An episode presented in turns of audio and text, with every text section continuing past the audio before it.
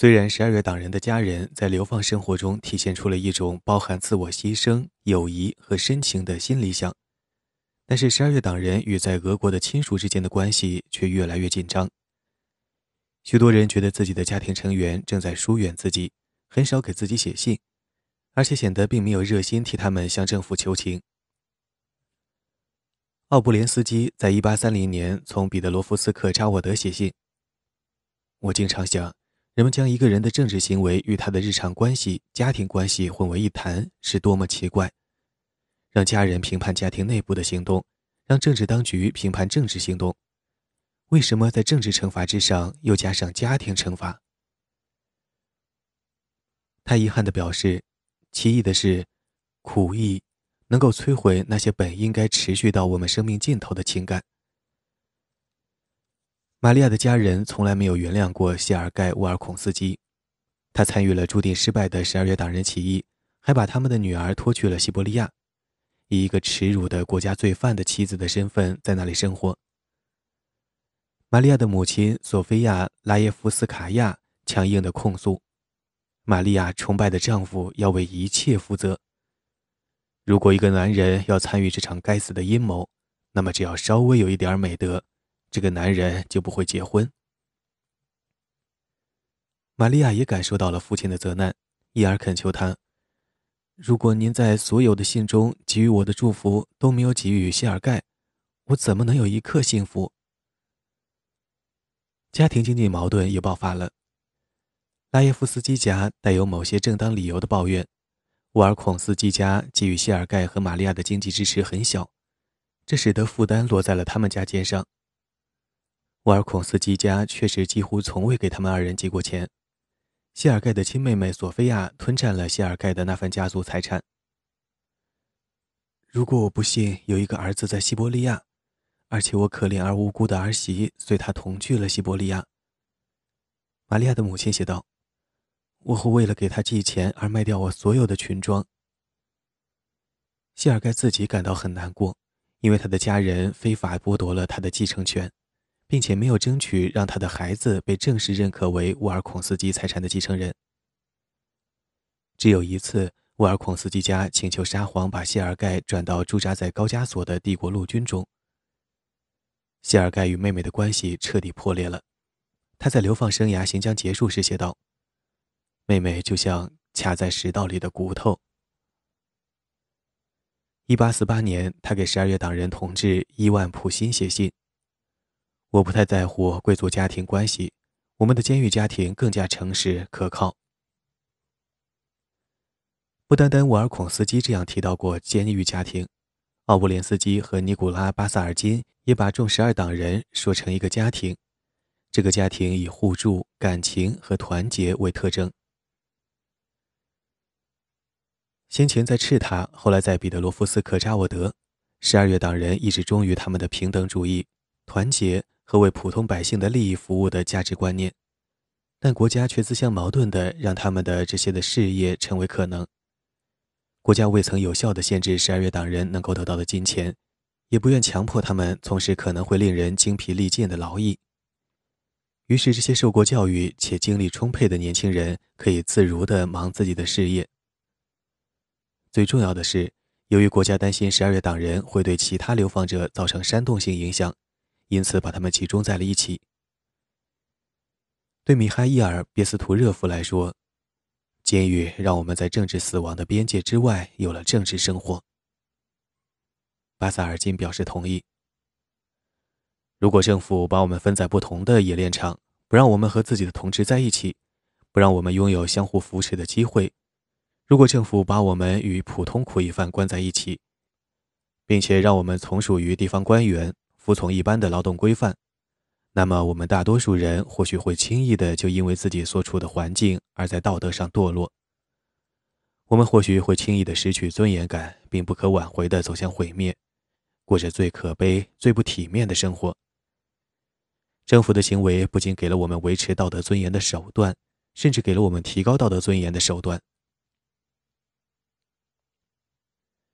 十二月党人之间的社会差异在囚禁生活中迅速消失，取而代之的是共同的经历造就的平等同志关系。扎瓦利深记得，慷慨和互助支持的美德塑造了十二月党人之间基于基督教公社的复兴的关系。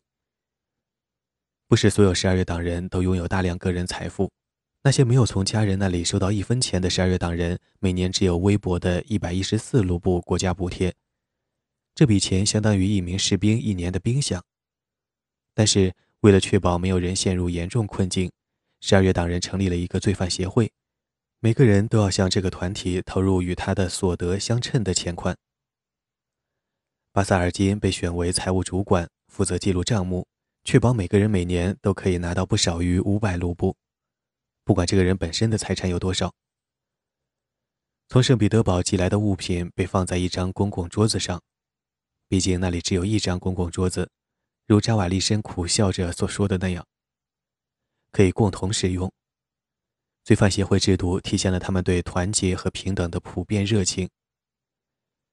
彼得·斯维斯图诺夫在1831年9月从彼得罗夫斯克扎沃德用讽刺性的话描述了这种制度。以下引文：这确实是我们的小型国家。我们每年会利用无记名投票的多数原则，选出一个统治者和一个管理者，他们会实现罪犯协会的意志。他们的特权存在于，应落在他们身上的工作会由其他成员完成。罪犯协会的名义是其最高法院，判决所有冲突。我们有一套规则，我们自己的预算，我们自己的特别委员会、选民和代表。总而言之，我们以最简单的方式假装成了一个共和国，好像在我们的不幸遭遇中安慰自己。这是对我们的梦想的一种拙劣效仿。它可以为关于人类思想的缺陷的研究提供材料。以上引文。沮丧和孤独的斯维斯图诺夫在1831年时不可能想到十二月党人的共和国会在此后几十年里影响公众的想法。如果说十二月党人的共和主义作为一个在圣彼得堡的政治活动失败了，那么通过他们在涅尔琴斯克的小规模社区中实践。他们的共和主义成了向下一代专制政权反对者发出的号角。在差不多整个19世纪，十二月党人是所有西伯利亚流放者中所受隔离最少的。书籍、杂志和报纸从俄国欧洲部分大批量涌来，先是进入赤塔，后来进入彼得罗夫斯克扎沃德。这使得十二月党人可以一直跟进了解在帝国和欧洲发生的事件。但有两三个月的滞后。罗森在回忆录中写道：“任何人都不可能及时读完邮递员一次送过来的所有杂志和报纸，因此，这些报刊会被分发给许多读者，然后他们就最重要的事件和内容做口头报告。1830至1831年，他们一直关注着波兰起义受到的镇压，同情波兰起义者的困境。实际上，波兰起义者很快也会被流放到东西伯利亚。当局努力对送往沃尔钦斯克的大量俄语、法语、德语和英语出版物实行一种简单的审查，但收效甚微。通晓数种语言的扎瓦利申的文学喜好让列巴尔斯基非常为难。利波尔斯基只能努力地去评估阿拉伯语和希伯来语书籍里的煽动性内容。甚至被焚的书籍和报纸也经常到达十二月党人手中，他们还经过了沙皇的私人官署，涅尔琴斯克地区就从属于这个部门。我们通常采用下列诀窍，扎瓦利申解释：把书籍的目录页撕下来，然后在那个位置粘贴上一本普通书的目录页，一般是关于考古学、植物学等的学术著作。因此。这些被流放的革命者读到了几本、孟德斯鸠、富兰克林和卢梭等人的著作。尼古拉·穆拉维约夫、特鲁别茨科伊和乌尔孔斯基让人从圣彼得堡运来了自己的私人藏书。米哈伊尔·卢宁拥有大量宗教方面的藏书，包括所有希腊和拉丁教父著作的无价出版。而扎瓦利申拥有十五种不同语言的藏书。在几年内。十二月党人的藏书超过了十万册，扎瓦利申估计有近五十万，但他很可能说的夸张了。许多十二月党人出自俄国最高级别的精英阶层，接受过古典教育，有几个人开始给自己的同志讲课。尼古拉·穆拉维约夫有一套极佳的地图收藏，他会用这些地图阐明军事战略。尼古拉·比斯图热夫教授军事史和海战技能。作为具有从医资质的医生，费迪南德·沃尔夫教授解剖学和物理学，而奥布连斯基讲授文学，帕维尔·波布里谢夫·普希金讲授数学。他们彼此之间流利地使用多种语言，这些语言是他们相互教授的。奥布连斯基和卢宁学习了希腊语。斯维斯图诺夫学习了拉丁语、英语和德语。拥有杰出语言天赋的扎瓦利申熟练掌握拉丁语、德语、意大利语、现代希腊语和波兰语。阅读和写作是一回事，准确的发音却是另一回事。精通英语的卢宁会恳求他的学生：“先生们，你们尽可以用英语阅读和写作，只是请不要尝试说英语。”另一位被流放的军官尼古拉·别利亚耶夫回忆：“十二月党人被流放的时期是一段美妙的道德、智力、宗教和哲学学习时间。先是赤塔，后来是彼得罗夫斯克扎沃德，成了沙皇帝国在乌拉尔山以东地区最有活力的文化中心。”作家兼外交官谢苗切列帕诺夫在1834年调查了十二月党人的团体。他在日记上记录：“彼得罗夫斯克查沃德可以称得上是一个拥有一百二十名学者或教授的学院或大学。”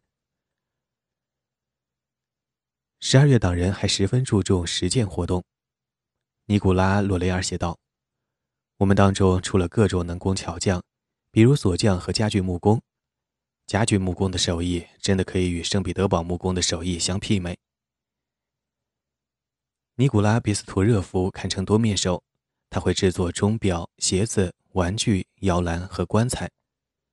为了帮助玛利亚·沃尔孔斯卡娅，他学会了如何给他从圣彼得堡运来的钢琴维修和调音。他为十二月党人和他们的妻子绘制了很多精美的画像，为赤塔、彼得罗夫斯克扎沃德和周边地区绘制了风景画。沃尔孔斯基和亚历山大·波焦是具有天赋、手艺精湛的园艺师，他们竭力在赤塔要塞培育了一个菜园，为一百人出产够吃整个冬天的农作物是项艰巨的任务。奥布连斯基自豪地写道：“秋天，我们从田里收获了蔬菜、腌制卷心菜和甜菜，存储土豆、萝卜和胡萝卜。”沃尔孔斯基从圣彼得堡订购了种子。把玛利亚的房间变成了一个临时搭建的植物园。通过建造温室，波焦成功种植了芦笋、甜瓜和花椰菜。然而，让尼古拉·别斯图热夫和其他十二月党人沉浸其中的狂热活动，从未平息过他们深深的绝望感，即对起义失败的绝望和被驱逐到西伯利亚的绝望。我渴望生命，但我正躺在一个坟墓里。我完全想错了，我所做的一切让我应该被枪决。我从未指望着自己能活着，而现在我不知道活着要怎么办。别斯图热夫于1838年从彼得罗夫斯克扎沃德写信跟一个同志说：“如果我一定要活着，那么我就必须行动。无所事事比炼狱还糟，所以我锯东西、刨平东西、挖掘东西、粉刷东西。”但时间仍然像冰冷的水滴一样滴落在我狂热的头上，于是我立即就感受到了我那可怜破碎的心里有剧痛袭来。十二月党人根据民主原则建立一个富有意义的社区的能力，以及他们在西伯利亚当地居民当中对农业和教育活动的追求，为其他人提供了鼓舞人心的榜样。回顾十二月党人被流放的几十年，扎瓦利申发现。在他们与西伯利亚当地人之间的关系中，出现了某些新的内容。我们是西伯利亚出现的第一批所有人都可以接近的上层社会人士。我们的言语举止、遵循的风尚，完全不同于当地居民在他们的上级和官员那里已经习惯的样子。他们见到了同情和共同的努力，而不是压迫和敲诈。在尼古拉一世时期的俄国。这种价值观念是对支配者各种社会阶层之间的关系的等级制度的含蓄否认，带有一种激进的指控意味。与围绕着十二月党人的种种神话相反，他们并不是圣人。在十二月党人的回忆录中，他们一般不愿意说同志的坏话，但是扎瓦利申并没有回避他们在彼得罗夫斯克扎沃德的生活中不太美好的方面。他讲述，随着更富有的十二月党人在几年后开始在监狱周围建造自己的私人住宅，这种社区感开始减弱。他们向我们保证。这样做是为了减轻过度拥挤的问题，但事实上并不是这个原因。这样做破坏了平等，让一些人不受社会监督的控制。这不仅促生了富人的特权，而且在新生的无产阶级中促生了奴性。例如，沃尔孔斯基家和特鲁别茨科伊家都有约二十五名仆人，包括一名助产士和一名搏击员。穆拉维约夫家甚至有自己的管家。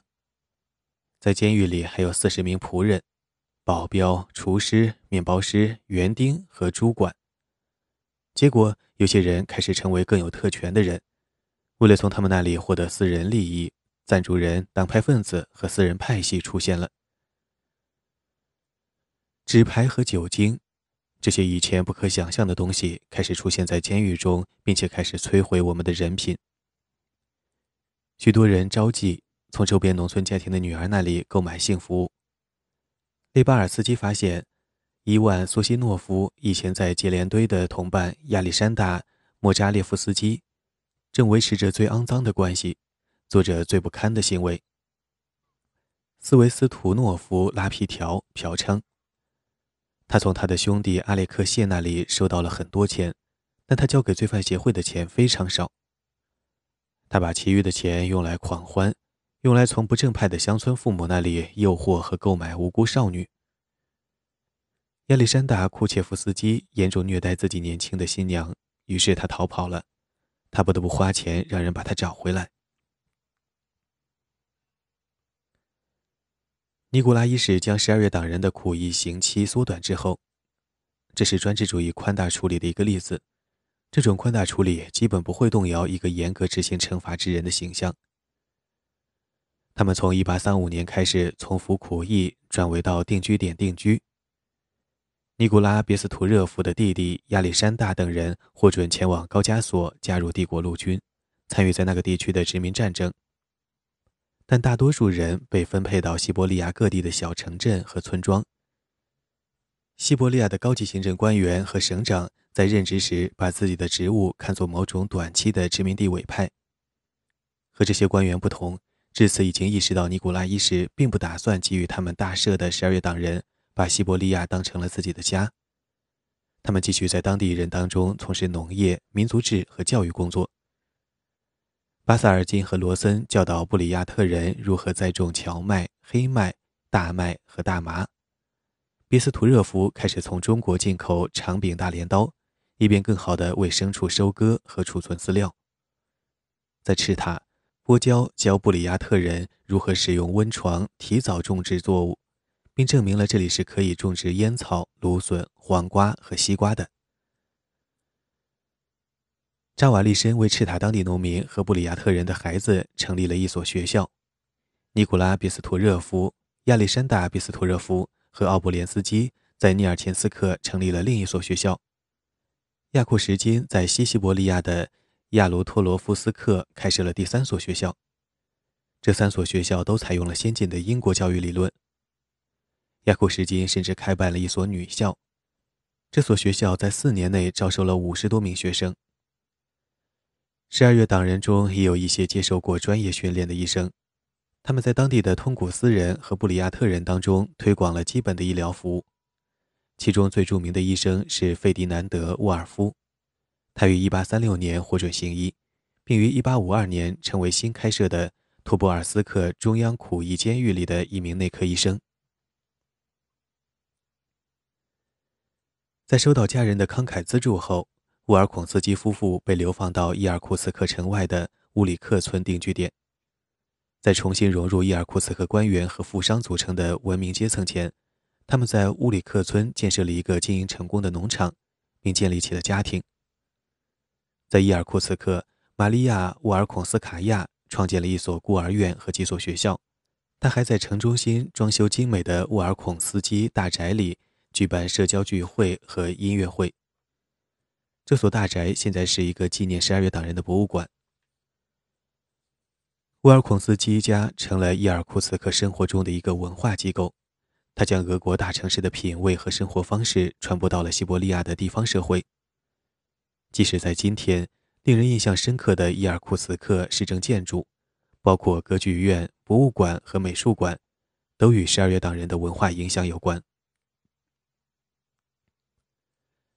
巴萨尔金从事了一项关于西伯利亚的经济社会和行政问题的普查。马特维·穆拉维约夫·阿波斯托尔。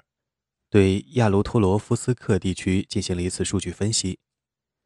彼得·鲍里索夫和安德烈·鲍里索夫兄弟收集编目了一大套昆虫收藏。尼古拉·别斯图热夫完成了详细的民族志研究活动，包括编纂一部布里亚特语俄语词典。有些十二月党人还加入了西伯利亚的政府工作中，在这里急缺称职官员的行政机构中担任统计学家和农学家。虽然亚历山大·布里根仍是一个国家罪犯，但他被任命为西西伯利亚库尔干地区的地方法院主席。甚至在被捕以前，扎瓦利申就是一名公认的研究俄国远东地区的专家。现在他成了东西伯利亚当局的重要顾问，并对阿穆尔地区进行了一项具有影响力的研究。随着各种项目令当地居民受益。十二月党人让欧洲知识阶层在西伯利亚站稳了脚跟。十二月党人如巴萨尔金，为自己给当地居民带来的道德和教育益处和有用的新观念而感到自豪。正是在这个狭义意义上，政府的流放制度有益于这片区域的整体发展。在19世纪，受过教育、出自贵族阶层和知识阶层的流放者。为西伯利亚公民社会的发展做出了卓著而持久的贡献。他们这样做不是因为他们是想在乌拉尔山以东的地区寻求挽救和改造的罪犯，而是因为他们在流放中继续追寻着为国效力的共和主义理想。起初，正是这种理想让他们与专制政权为敌。19世纪60年代和70年代的下一代政治流放者会遵循十二月党人的脚步。在被剥夺了在当地追求民主目标的机会后，一些政治流放者会在西伯利亚找到释放他们的改革能量和进行公民活动的地方。然而，政府一直深切怀疑十二月党人在西伯利亚的政治影响力。在十二月党人被释放到定居点后，官方要求同一个城镇不能有三名以上十二月党人定居，但地方当局普遍蔑视这条规定。他们一直处在警方的监督下，如果没有明确的许可，他们不能离开自己被指定的地区。结果，十二月党人现在比在赤塔和彼得罗夫斯克扎沃德时要孤立得多。一八四零年，尼古拉·别斯图热夫在信中对奥布连斯基说：“我现在拥有更多的自由，比在监狱里多得多，所以现在至少我的物质存在是可能的，而至于思想生活。”再见。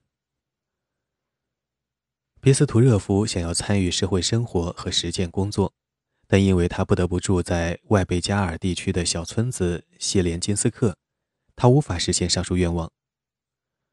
我被释放到了定居点，而且有干劲，所以我想成为一个有用的社会成员，至少是一个积极的社会成员，而不是一个游手好闲之人。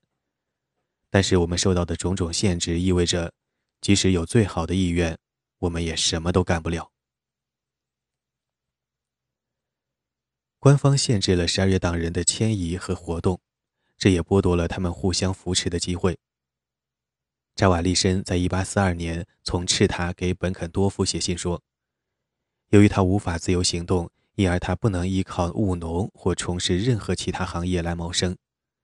他请求获准出版自己写的书。”只有波罗的海德意志人安德烈·罗森是一个合格且成功的农民。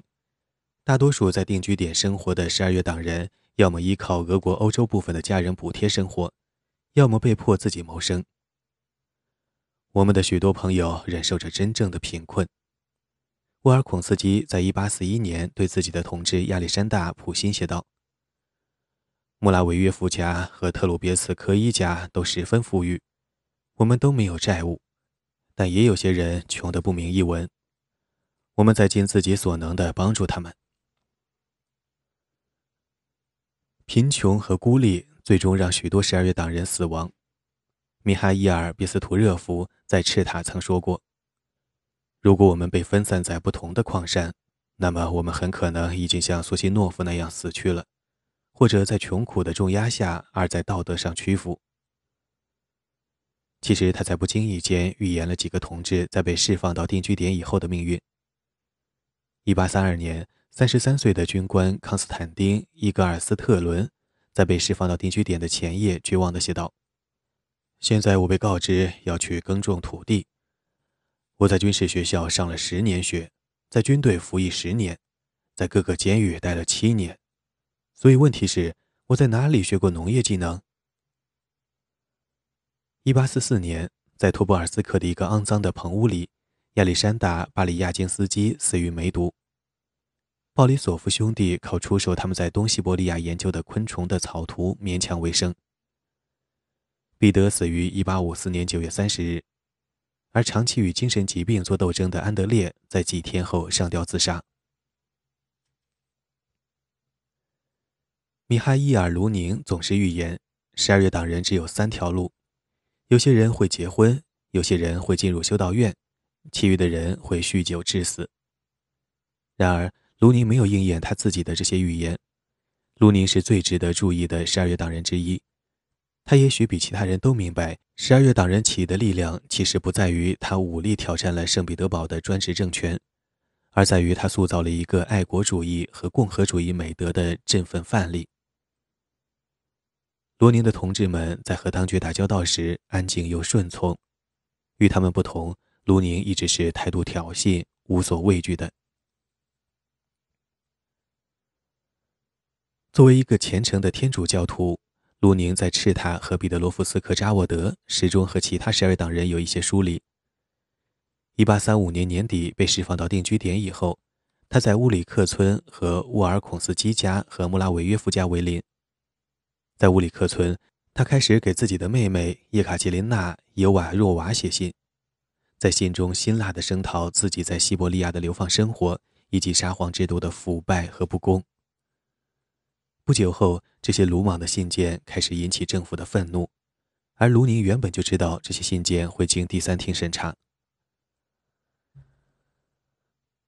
在东西伯利亚这个孤立的小村庄，卢宁明白，国家对十二月党人的惩罚只是提高了他们在受过教育的俄国公众眼中的形象。没有人有权利，他在一八三七年给他的妹妹写信说：“去羞辱那些不该被羞辱的人。”我曾站在绞刑架前，曾带着脚镣，但你真的认为我蒙羞了吗？我的政治对手不这么认为，他们不得不使用暴力，因为他们没有别的手段来反驳我表达的进步观念。一年后，卢宁写道：“在监狱里，在流放中，我的名字已经被改了好几次，每次改名都越变越长。”在官方文件中，我现在被称为国家罪犯，被流放到定居点。所以现在我的名字后附有一长句话。在英国，他们会说：“卢宁，反对派成员。”卢宁确信，我因之被判处政治死亡的观念将在几年内成为公民生活的一个必要条件。本肯多夫的助手给他的主人写信说。卢宁的这些信是表明卢宁的错误观念根深蒂固的证据。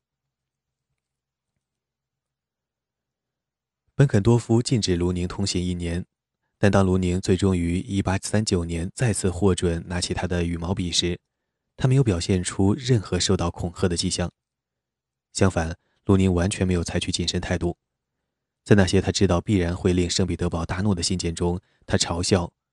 体现在我们的规范、习俗和制度中的奴隶制，并写道：“我们不害怕战死沙场，但不敢在国务会议上为正义和人道辩护。他批评农奴制，并把矛头对准令人窒息的俄国审查制度。在我们的时代，如果我们的话不包含某种政治意义，说个你好几乎都是不可能的。他写道：“被流放到阿格斯的雅典将军蒂米斯托克利最后的愿望是，他的遗骸能被带回祖国，埋在故乡的土地上。我最后的愿望是，我的想法能被从西伯利亚荒漠带回故土，让他们在我的同胞心中传播和发展。他让妹妹传播我的信件，他们的目的是让人们走出漠不关心的态度。”卢宁的厄运，因为写了几篇严厉谴责俄国政治和社会秩序的政论文而注定了。在其中一段运用了强烈修辞的段落中，自十二月党人起义被镇压后，卢宁向专制政权提出了一份严厉控诉。以下引文：如果我们的流放者可以从西伯利亚荒漠深处发出他们的声音，那么他们首先会对统治阶层的领导者说。你们在过去十五年里为人民做了什么？你们承诺倾听和实施所有被合法表达的关于改善国家状况的主张，但通过对新闻自由施加新的限制，阻碍与欧洲的关系的发展，用反动制度使文明的原则无法运作。你们的承诺变得不可能。我们倡导崇拜法律，你们却倡导崇拜个人，在教堂里存放君主的服饰，好像他们是一种新的圣物。你们亲自清洗了俄国的自由主义思想，并把它抛入了一个死亡的深渊，抛入间谍活动和无知的黑暗当中。你们用刽子手的手消灭了启发社会运动并指导其发展的思想。你们用什么替代这些思想？我们会反过来在我们的同时代人和后代人的法庭上传唤你们，请你们为自己辩护。以上引文。本肯多夫在1841年2月下令逮捕卢宁，并立即将他送到阿卡杜伊矿山，但不是让他在那里工作，而是让他受最严格的监禁，让他与所有的其他罪犯分开，为的是让他不能与任何人有当面或书面联系。一个月后，卢宁在乌里克村自己的农场中被拘捕，随后进入他的妹妹后来称为“流放中的流放”的状态。他的流放目的地未向他的朋友和家人公开。最终，他于四月到达阿卡杜伊。即使以涅尔琴斯克的惨淡标准来衡量，阿卡杜伊矿山也是一个荒凉之地。利巴尔斯基曾把它当作建造十二月党人监狱的一个可行的位置，但后来发现阿卡杜伊所在的大坑环境恶劣，有害健康。据说空气很浑浊。夹杂着从冶炼厂吹来的烟雾，矿山方圆三百千米内没有鸟类可以生存。流放者认为阿卡杜伊是囚犯被活活埋葬的地方，从来没有人从那里生还。对卢宁来说，从监狱里把信件偷偷送出去几乎是不可能的。通过他在那里遇到的波兰囚犯。但是他成功的在1842年1月给沃尔孔斯基送去了信。以下引文：阿卡多伊监狱的建筑师无疑继承了但丁的想象力。与我现在的住处相比，我以前的牢房简直是女士的闺房。他们不让我离开他们的视线，守卫站在门边和窗边，无处不在。和我一同被囚禁在这里的有五十个杀人犯、暗杀者、强盗和造假者。顺便说一下，我们相处的相当好，这些人很喜欢我，他们让我保管他们的小笔财富，向我吐露他们的小秘密。当然，这些秘密经常出现在流血的冒险故事里。以上译文。当局给卢宁供应的食物非常少，他意识到自己被判处在监狱里缓慢死去，而不是在绞刑架上快速死去。一八四三年，卢宁写信给玛利亚·沃尔孔斯卡娅：“我被包裹在黑暗中，被剥夺了空气、空间和食物。水分沿着牢房的墙壁流下，空气十分潮湿，因此他的书很快就长了霉菌。他给沃尔孔斯基夫妇的最后一封信是在1844年10月以后的某个时间写的。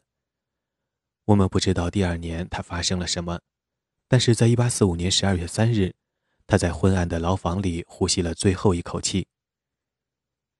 他的尸体在第二天被人发现，四周散落着无价但腐烂的柏拉图、荷马、希罗多德、塔西佗、西塞罗和奥古斯丁著作的希腊语和拉丁语版本。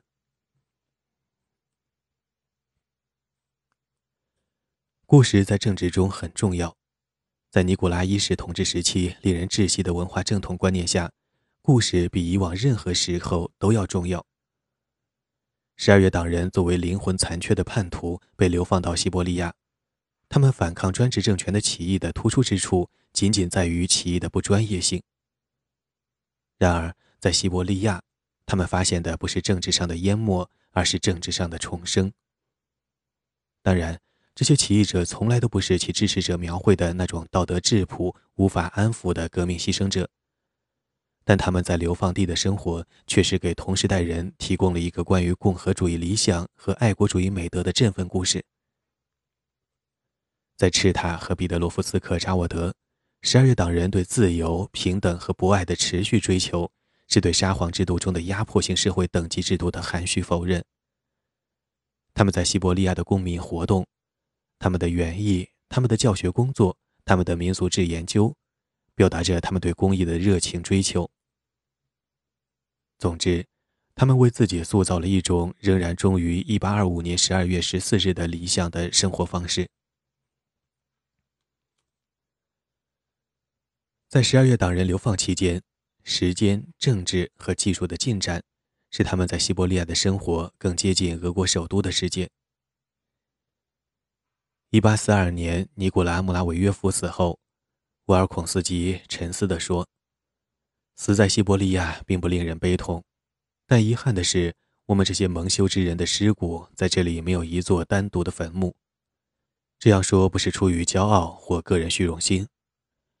如果被各自分开，我们和所有人一样落满灰尘；但是如果我们被聚集在一起，有点运气的话。”我们的尸骨将成为祖国的伟大事业的一座纪念碑，成为一场为以后几代人举办的有价值的葬礼宴会。但是沃尔孔斯基是一个务实的人，而且在他的乌里克村的农庄中，关于那些将在尼古拉一世的继任者在位时从西伯利亚涌入公众视野的大量出版物，他毫不知情。这些回忆录、信件和已发布的档案。确实为十二月党人在西伯利亚的流放生涯和将他们带到那里的理想树立起了一座高耸的文学纪念碑。十二月党人未被后人遗忘，而是在十九世纪下半叶成了改革者和革命者的偶像。对下一代专制政权反对者来说，其中一首最持久的忽悠诗歌是由十二月党人诗人亚历山大·奥达耶夫斯基写的。米哈伊尔·别斯图热夫形容奥达耶夫斯基，把自己的监禁生涯都用在了诗歌创作上。1827年年底，在赤塔要塞，奥达耶夫斯基用诗歌回应了普希金的《致西伯利亚的囚徒》，即玛利亚·沃尔孔斯卡娅在1826年12月离开莫斯科时随身携带的那首诗。你那诉说语言的竖琴的声音。令人激动，最终传到了我们这里。我们的手迅速伸向刀剑，却发现钩链牢牢地裹缚着他们。可是，歌唱者，不要焦躁。我们为这些枷锁而自豪，如同为我们的命运而自豪。被锁在牢房里的我们，嘲笑着国家的统治者们。我们痛苦的斗争不会白费，火花会燃成火焰。我们的人民不再被蒙蔽，一种新的效忠将出现。把我们的镣铐锻造成刀剑，我们将重新点燃自由的火炬，它将战胜沙皇们，而各个民族会在黑夜中醒来。三年后，一八三零年十一月二十九日，部分是由于十二月党人的势力的启发。波兰人民而不是俄国人民，将在黑夜中醒来。在尼古拉一世统治的漫长时间里，这场起义是对俄国的帝国权威发起的最严峻的内部挑战。在被流放的一百二十一名十二月党人军官中，只有几十个人比他们的仇敌活得久。尼古拉一世于一八五五年二月十八日去世，他的继任者亚历山大二世迅速摒弃了父亲的停滞和镇压政策的许多方面。一八五六年八月二十六日，亚历山大二世颁布加冕宣言，为还在世的十二月党人的大赦做好了准备。共有二十一人，包括谢尔盖·特鲁别茨科伊、叶甫盖尼·奥布连斯基和谢尔盖·乌尔孔斯基，还有玛利亚。共有二十一人一起踏上了返回俄国欧洲部分的旅程。在新统治者上任初期。在思想进步的俄国贵族和知识分子越来越高昂的乐观氛围中，这些人的突然出现似乎预示着，那些曾令他们远赴西伯利亚的理想，现在或许终于会被国家实施了。在莫斯科的沙龙中，这些年迈流放者的形象，现在因为年老而驼背，激励着年轻一代俄国学生和知识分子。他们把沃尔孔斯基当作从俄国荒野中走出的基督。1816年，沃尔孔斯基夫妇在欧洲旅行期间，在佛罗伦萨遇见了年轻的列夫·托尔斯泰。托尔斯泰被这个非凡的老者吸引住了，于是开始构思一部关于十二月党人的小说。这部小说最终成了他的杰作《战争与和平》。1869年。在一八六一年夏天，在巴黎遇到沃尔孔斯基后，资深意见作家赫尔岑称，十二月党人是将继续与专制政权斗争的众多革命者的鼻祖。这些可敬的老看守人的灵魂将从大地上升起，把他们的孙子召唤到他们的儿子的坟墓旁，然后为这些人指明道路。十九世纪六十年代。这些回归的流放者成了十二月党人的民主理想和爱国理想与挑战专制政权的新一代激进分子、民粹主义者之间的纽带。玛利亚·沃尔孔斯卡娅去世于1863年，谢尔盖去世于两年后。在去世之前的几个月，谢尔盖开始写作回忆录。他不会为自己在起义中所起的作用以及由此引发的一切而道歉。